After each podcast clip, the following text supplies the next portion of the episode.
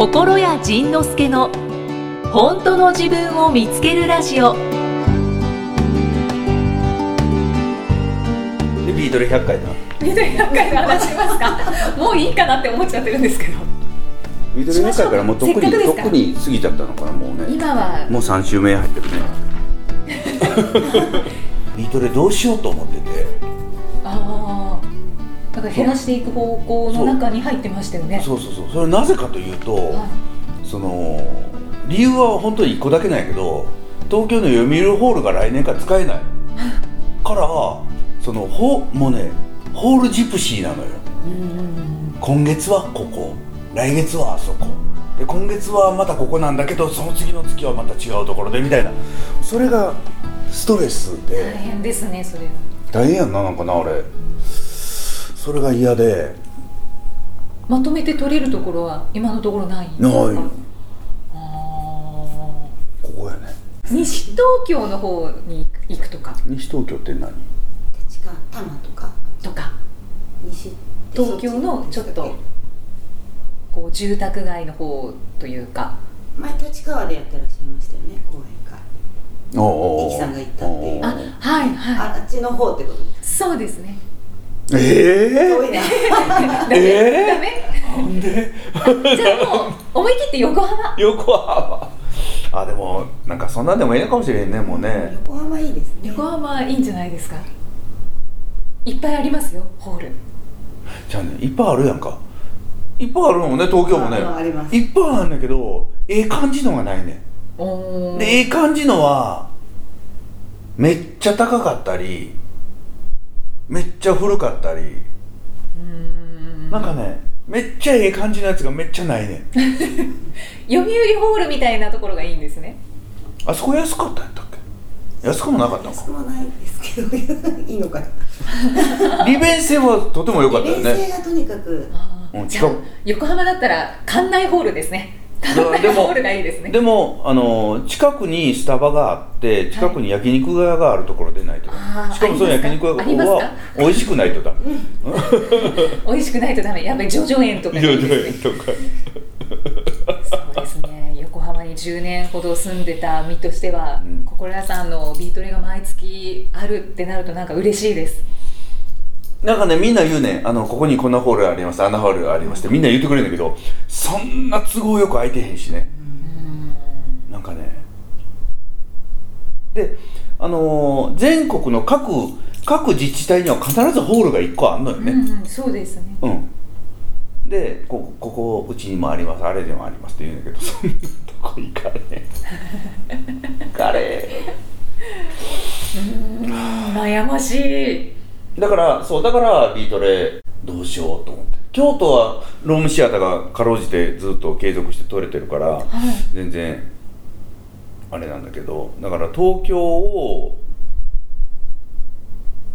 23ヶ月に1回にするとか。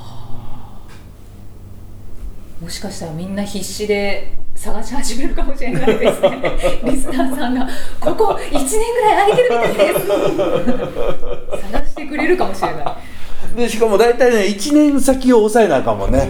1年先を抑えるって結構大変。そうですねうんだからそう考えたらよくよく100回やってきたなと思うもん。確かに。いやそうだから100回と言いつつ京都東京京都東京やから200回近くはやってきてるわけよね。そうですね、うん、時々お休みはしたんだけれど基本的には200回近くやってきてて。うん。それまでは会議室でやってたのよね。うん。で会議室でやってたところからテレビに出始めてお客さんが大量に来るようになってさばききれなくなってで満席です。キャンセル出ました。キャンセル分の、まあ、キャンセル待ちの人に連絡します。連絡したらあその日もう予定入れ入れてしまいました。あダメでした。あじゃあ他のキャンセル待ちの人にもうそんなんもうやってられへんやんかな。大変。大変やん。だから巨大なホールを借りてもうみんなその好きに来てくれと。もう当日思いついてポロッと来ても入れるようにしとくと。はい。いう、なんかそういうことをねずっとやってきたん。あー。あちなみに館内ホールの近くにスタバあります了解。館内ホールも2回ぐらいやったよね？講演会で。講演会あねあそっかそっか。頑張って会場探すんで。リスナーの皆様そうなんかご心配なく。そうなんかなんかご機嫌な会場がずっと使えればビートレはやっぱりねビートレはその自分の中では一番大事にしていきたい場所でもあるのよね。毎月お金を払って勉強しに来てくれてる会員さんとのまあ直の声も聞ける場所だしちょっと講演会とかライブとはまた別のものなのであそこは僕のリビングみたいなもんなんでだからでっかいリビングやけど。ねはいでかい。でかい。金かかるリビングやけど。ねでもまあまあそこをビだからねだからビートレをやめたいっていうのは別にそのもう嫌だからやめたいとかっていうことではなく、大変だからちょっと減らしたいみたいなそのそのでそのその大変なのもそのホール環境というだけのことなので、あまあまあまあまあなんやかなんとかしながら続けてはいくとは思いますがはい。どこまで行くんだろうね？本当ですね。どこまで行くんだろう？だけど150回とかはもう優に行きそうな気がしますけど。うん。ここから急に京都東京で12って数えようか。急に急に2回で数える。急に。なんか急にペース上がったな。やった息ですぐ来るじゃないですそうそうそうそうそう。かまあそれもそれでいいかそれもしれない。もそれでそうですね。はい。はい。そんな感じです。じゃあ、まあ、ビートレ100回記念はあの DVD などをご覧くださいということでよろしいですか？でそうでで今回100回記念は久しぶりにイキさん来てもらったしね。イキさんのそのオークションさばきはねなんかねもう一言さすがやったねやっぱりね。本当ですか？めっちゃプロっぽかったよ。あめっちゃプロっぽかったですか？よかっめっちゃプロっぽかったたプロよっぽく見せたんで。めっちゃサクサクいったね、おなんかあれ見事やったなと思ったし。よかだから今回はゲスト。はいゲストとして自分の嫁を呼ぶもの呼ぶのもどうかとは思ったけれど。裏競争。裏競争。そしてあの校舎の親便としてはい。登場いただいて。そしたらまた例によって夫婦なのに打ち合わせさえしてなくて もうあのステージの上で微妙な空気がずっと流れ続けるっていう。いやあの独特の空気感良かったです。らしいね、はい。なんかあのーいつものテンポで僕も喋れないからなんかこうなんかの車で言ったらノッキングするというかカクンカクンカクンカクンなりながらでもそれが面白かったらしいね面白かったやっぱりとも子さんの空気感が支配してましたねもう完全に僕負けてたよね負けてたたよね、はいもう負けてた自分で思ったら全然負けてるわと思って声がのって聞いてとも子さんうーんわかんない そうあの人すぐね分かんないって言うね。分かんないって言われたらめっちゃ分かんない。いやよかったです。そのそのお二人がパートナーシップの話をしてたんで。いやなんか面白いなと思って。占い3パーの2人が。そうだ観客レポートをさせていただくと、うん。私ちょっと遅れていあ行かせていただいたんですけど、うん。で一番後ろの席でうん。見させていただいて、うで、えっと、端々にもう人が座ってたので、真ん中しか空いてなくてじゃあ真ん中座らせてもらおうと思って、うん。右側の端の方にうん「すみませんあのちょっと真ん中座らせていただいていいですか?」うん。って聞いたら、うん、イキさんですか？おそらくあいやいやおそらく多分ちょっと拗ねたままいらっしゃってた方みたいでポッドキャストを聞かれてるかどうかわからないですけど聞いてたらごめんなさいね。拗ねてらっしゃる方だったみたい。になんか真ん中に座るためにはその人の前を通らなくちゃいけないんですよね。そうだ、うん。それが嫌だったのかわからないんですけどす結構なちょっとにら睨み具合で。であのい「いいですか？前へ」って言ってで通ったんですけどその方足組んでたんですね。もうそのまま 足組んだままな微動だにせず。すげえ。あすすねたままでもビートルに来たいと思って足を運んだんだなっていうのをひしひしと感じながら その方の前を通って真ん中に座らせてもらってで小倉井さんと智子さんの話を聞いてて私は結構クスクス笑ってたりとかしてたんですけど全く 全く微動だにしてなかったです。でみんな拍手とかもしてたんですけどなんかずっと、はい、見てました。ステージをずっとこうじっとして見てたので。はい、観客観客の方たちをこう観察するのも面白いなと思って。はい。いろんな方がいらっしゃってます。まあそうだね、はい。だからそうそう。だからそういう人たちがやら柔らかくなるお稽古やもんね。そうですね。お稽古の場所でね、はい。だからうん。そうだからまあすねてすねてでそれでその前の方のキャッキャしてる子たち。うんうんうん。って思いながら見てる人もいるだろうし。でもあのキャッキャしてる子たちも昔はその一番後ろに座ってた人たちだからね。うんその人たちがこうねねじわじわじわじわこう何年もかけて前に来てくれたりするだからそれもそれぞれ変化なんだろうねって思うねはい。来続けたらきっと変わるんだろうなこの方って思いながら。お前ねあある意味ちょっとニヤニヤしながら面白かったです、ね歌の時はこうあでもしてくれてた手拍子じゃなくってあの皆さんが歌を小倉井さんが歌い終わった後に拍手をしますよね。みんなわーって拍手してますけどうん。なんかパチパチ。みたいなでもでもパチパチが出てたわけよパチパチ出てましたね。確かにあちょっと拍手してるって思いながら。おーそれは嬉しいじゃないか。ね。はい。よかったなんか、うん、そうやってねみんな最初はねできへんのよ。楽しくできへんのよねで楽しくできへん自分にまた腹が立つのよね。ああそうですよね。で楽しくできない自分に腹が立つしだから今度こそ楽しくしようとあまたできないもうな私なんなの。でもなんかあいつ腹立つしあのあんなんやってんの腹立つあのやり方おかしいと思うわ。でもそんなん思ってても何一つ楽しくないね。でもなんか気になるから来てしまうね。はいはい。でそうこうしてる間に気がつけばマスターコース行ってて でもねほんまねそれってねでもほんまに仕方のないことだと思う。仕方のないことやし段階だと思うし、うん、それをね繰り返すんだろうね。少しずつ少しずつこう価値観が変わ溶けていって変わっていって開いていくんだろうね。一番後ろの席に座るの結構楽しいです。だかうんら、楽しいね。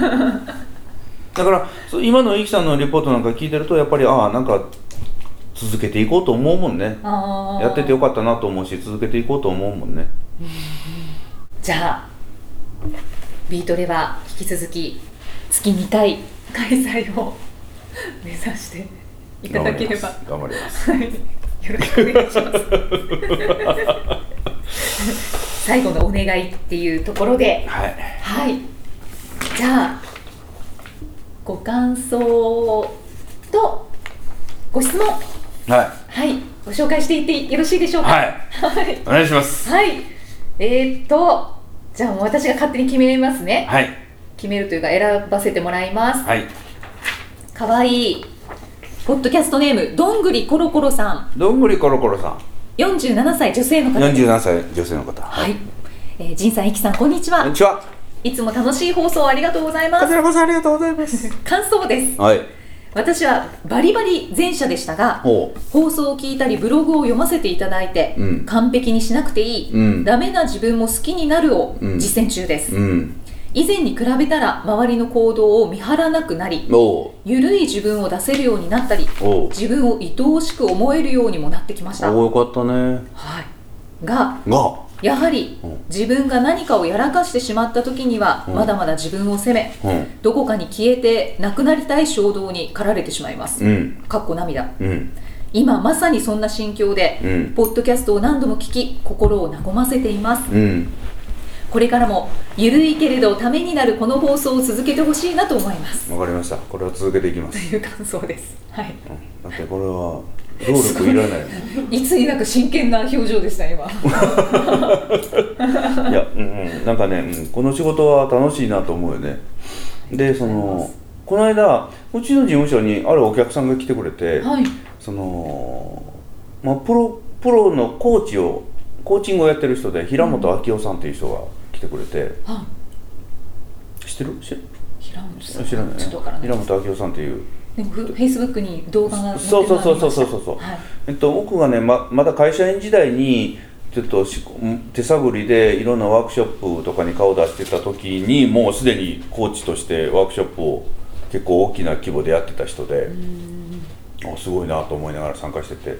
でそしたらね気がつけばその東京のビートにちょこちょこちょこちょこ顔を出してくれてたらしいのね。うんうんうん。でその平本さんの話を聞いてるととても面白かったのがそのお金に関して興興味がないっていうかね、自分が今いくらお金を持っててどのぐらい貯金があってどのぐらい借金があってどのぐらい今自分が給料自分の会社から給料を取ってるのかっていうことを全然知らないしっていうの。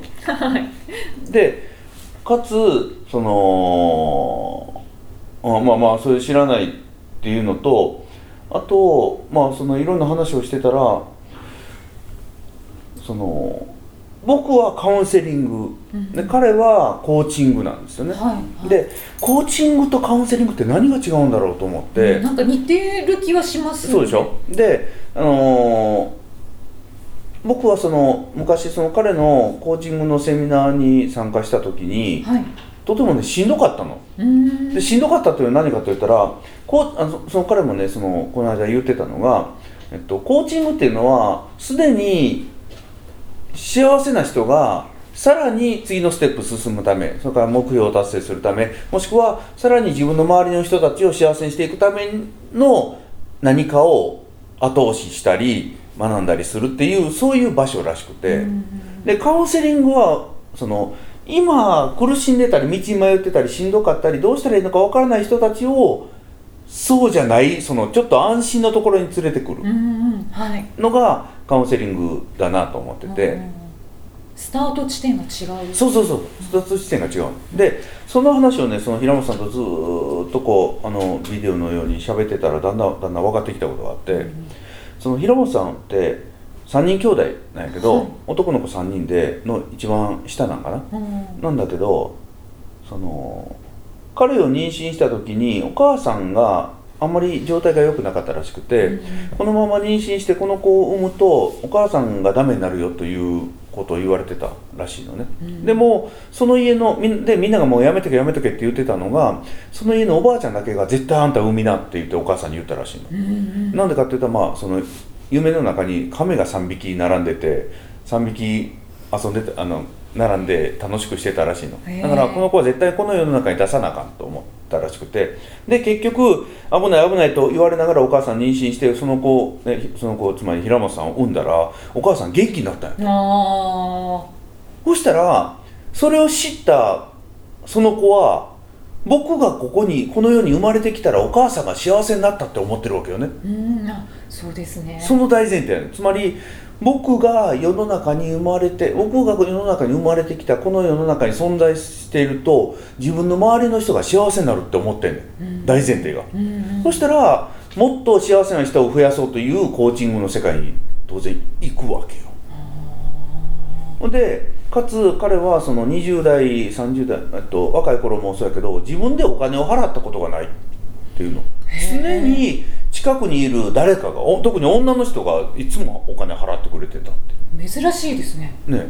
でだから人に上手に甘えてそして、えーで嫌なことを一切したことがない。好きなことしかしなかったというそういう生き物やったのね、あだからでそれができるのはやっぱり自分がこの世にここに生まれてここに生きてるということを信頼してないとそんなことってやっぱ思えないから、ああーだからこういうふうになるんだなとその時思ったのよ、で次の日に僕はいつも行ってる京都のスタバがあって、はい。そこにあのうちのビートレ会員さんが一人働いててでその子とこうあのちょっとカウンター越しで喋ってたら彼女は自分が生まれたことでお母さん体調悪くなったんやって、そしたら私が生まれたことは迷惑で私が生まれたことでお母さんを不幸にするしそれからこんなそんな不幸で迷惑な私にお金を使ってもらうなんて申し訳ないしこんな私に構ってもらったり手をかけてもらったりしてああ本当にごめんなさいみたいな。はい。つまり生まれた時点、まあ、生まれた時点かどうかわからない。その幼少期に自分はこの世に存在することが幸せと思ってる人とこの世に存在することが罪であるというこの大前提がきれいにパカッと2つに分かれるんだっていうことに真逆。真逆やね。ですね。だからこれがコーチングの世界はその幸せな人を増やしていく世界。で僕らはその自分は罪人だ自分は迷惑だ自分はダメなんだと思ってる人たちをそうじゃないんだよというところに連れてくる世界で。で僕自身はそういう強烈な経験をしたことはないけれどないけれどやっぱりねそのなんかね僕はなんか僕もね心のどこかの隅っこのずーっと持ってたのがなんかごめんなさいって思いながら生きてきたのへねー。だからこのごめんなさい側なわけよ。はい。罪人側なわけよ。はい。だから僕はこっちの世界で今その人たちの気持ちが分かるからこっちの人たちをそうじゃないよっていう方にこう連れていく。でその人たちがそうじゃないよって思えたら次はコーチングの世界で自分と周りの人たちをもっと幸せにしていけばいいんだなということを思ったわけさバトンタッチできますね。うんそうやね。あでコーチングの世界ってつまり自分はダメなんだと思い思ったままコーチングの世界行くとしんどいわけよ。でしんどい。でしんどい、えっと、自分がダメだと思ってるからコーチングを学んで人の役に立つ人を喜ばせるっていうことをがが頑張る人技術を学ぶ人もいると思うんだけどでも頑張っても頑張っても人は喜んでくれても自分の心の中がまだごめんなさいが残ってるからこのぐらいしかできなくてごめんなさいってあずっと苦しかったらうちに帰ってくればいいね。はいはい。だからそうやってそのその大前提の違う人たちをお互いがサポートし合いすればみんながこう幸せになっていけるなっていうのはちょっと思ったんだよね。うんじゃあなんかコーチングを受けたいって思った時に、うん。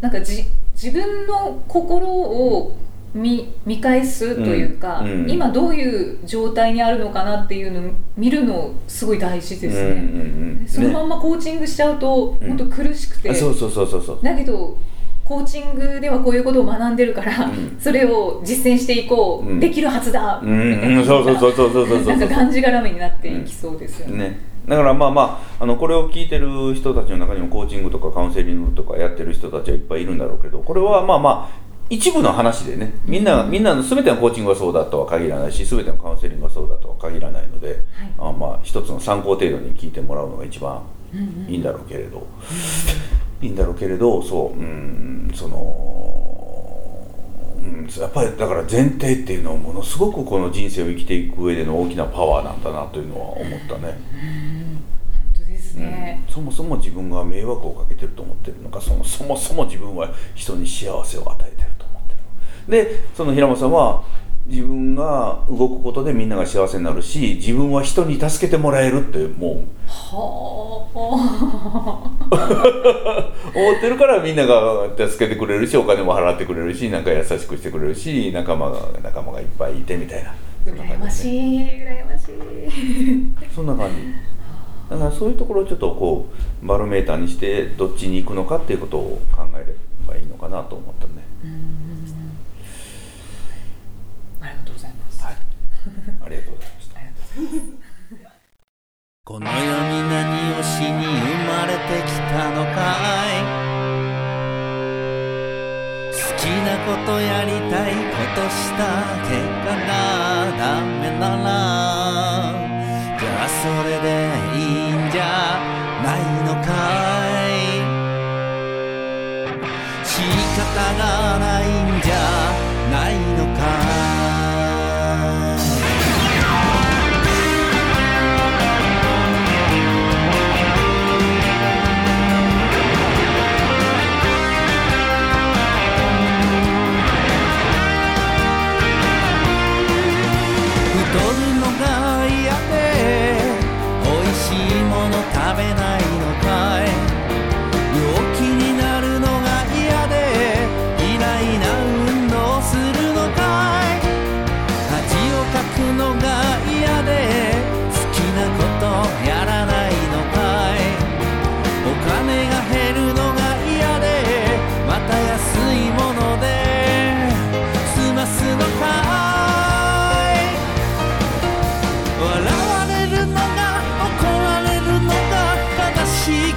されるのが嫌でチャレンジするのをまたいつものようにやめるのかいやらなきゃいけないことなんて後回しやりたいこと先にやろうよ。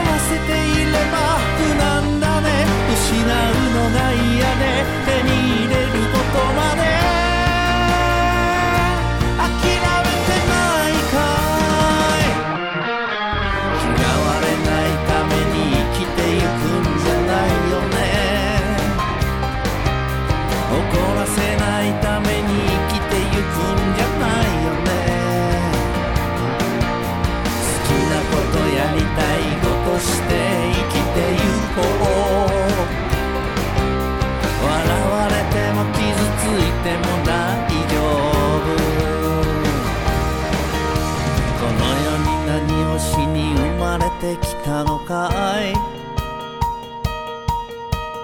きなことやりたいことした結果がダメでもじゃあそれでいいんじゃないのかい？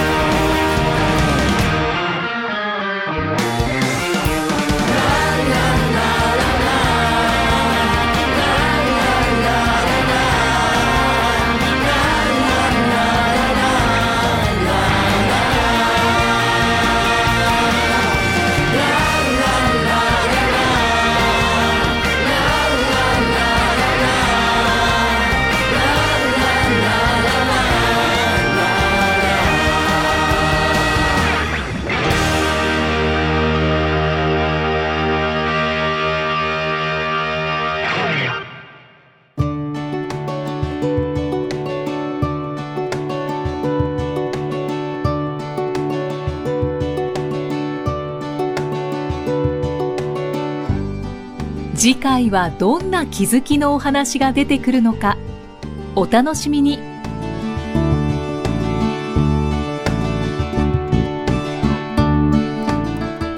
この番組は提供心谷仁之助プロデュースキクタスナレーション生きみえでお送りしました。